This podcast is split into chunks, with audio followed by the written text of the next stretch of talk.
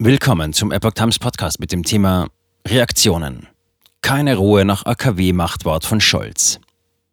Ein Artikel von Epoch Times vom 18. Oktober 2022. Der Kanzler spricht ein Machtwort im Atomstreit. Ruhe kehrt allerdings nicht ein. Von den Grünen kommt teils deutliche Kritik. Wirtschaftsminister Habeck versucht, die Reihen zu schließen.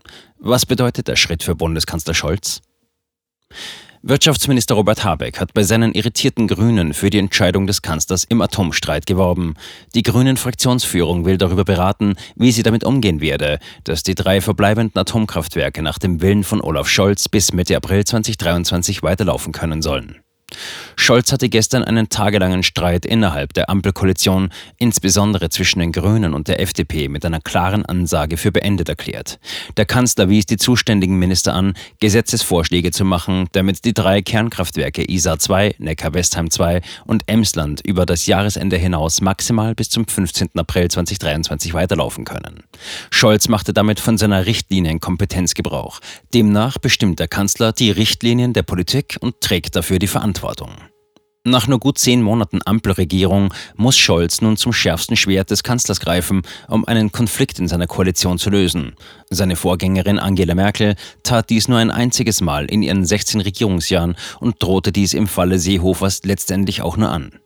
Der frühere SPD-Fraktionsvorsitzende Franz Müntefering hatte schon 2005 die Anwendung Richtlinienkompetenz in Regierungsbündnissen als nicht lebenswirklich bezeichnet. Wer das macht in einer Koalition, der weiß, dass die Koalition zu Ende ist. Habeck, Vorschlag, mit dem ich leben kann. Ist der AKW-Streit damit vom Tisch? Bei den Grünen, die gerade erst bei einem Parteitag ihre bisherige Position für einen eingeschränkteren AKW-Weiterbetrieb bestätigen ließen, rumort es. Scholz braucht aber die Unterstützung aus ihren Reihen, um die Änderung des Atomgesetzes durch das Parlament zu bringen. Dort stellen die Ampelparteien 416 von 736 Abgeordneten. Nötig für eine Mehrheit wären folglich 369 Stimmen. Die Grünen stellen insgesamt 118 Abgeordnete. Es würde damit selbst reichen, wenn 47 Grüne sich verweigerten, sofern sich SPD und FDP geschlossen hinter den Scholz-Plan stellen. Angesichts der Misstöne appellierte Habeck an das Verantwortungsbewusstsein seiner Partei. Danach gefragt, ob er es für denkbar halte, dass die Grünen-Fraktion Scholz im Bundestag die Unterstützung seiner Entscheidung versagen könnte, sagte Habeck, er glaube nicht, dass es dazu komme. Weil das Land Europa sich ja in einer schweren Krise befindet und in dieser Situation dann die Regierung aufs Spiel zu setzen, scheint mir überhaupt nicht verhältnismäßig zu sein, sagte er in der ARD. Zugleich wies Habeck darauf hin, dass es sich beim Thema Atom um eine politisch hoch aufgeladene Frage handele.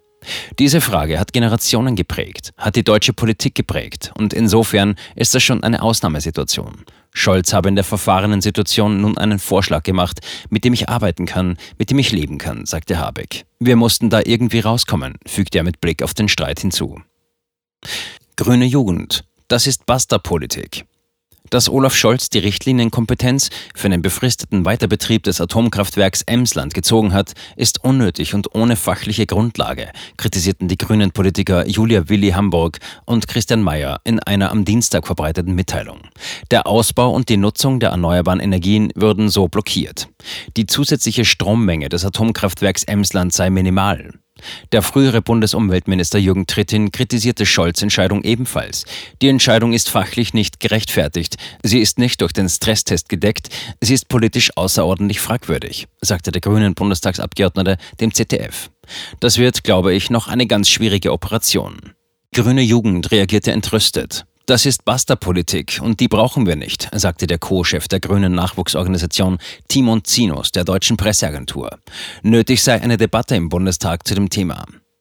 Grünen Fraktionsspitze will AKW-Entscheidung akzeptieren. Grünen-Chef Omid Noripur will unterdessen das Machtwort des Kanzlers respektieren. Seine Partei halte zwar nichts davon, auch das AKW Emsland weiterlaufen zu lassen, sagte er am Dienstag im RBB 24 Inforadio. Unter dem Strich sei dies aber nicht Grund, eine große Diskussionskrise auszulösen. Man werde der Fraktion empfehlen, die Entscheidung zu akzeptieren, sagte auch Grünen-Fraktionschefin Britta Hasselmann am Dienstag in Berlin. Die Grünen hatten am Wochenende auf einem Parteitag beschlossen, nötigenfalls einen von Habeck vorgeschlagenen sogenannten Streckbetrieb für die Meiler ISA 2 und Neckar-Westheim 2 bis Mitte April 2023 mitzutragen.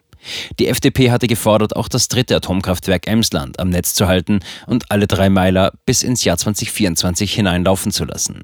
Gegebenenfalls sollten bereits stillgelegte AKW reaktiviert werden. FDP hofft auf sinkende Preise. Die Partei von Finanzminister Christian Lindner begrüßte den Beschluss des Kanzlers, obwohl er auch hinter ihren Forderungen zurückblieb. Der energiepolitische Sprecher der FDP-Bundestagsfraktion, Michael Kruse, verbuchte die Entscheidung als Unterstützung für seine Partei. Er erwartete als Folge auch sinkende Preise, weil das Signal gesendet werde, dass mehr Strom zur Verfügung stehen werde.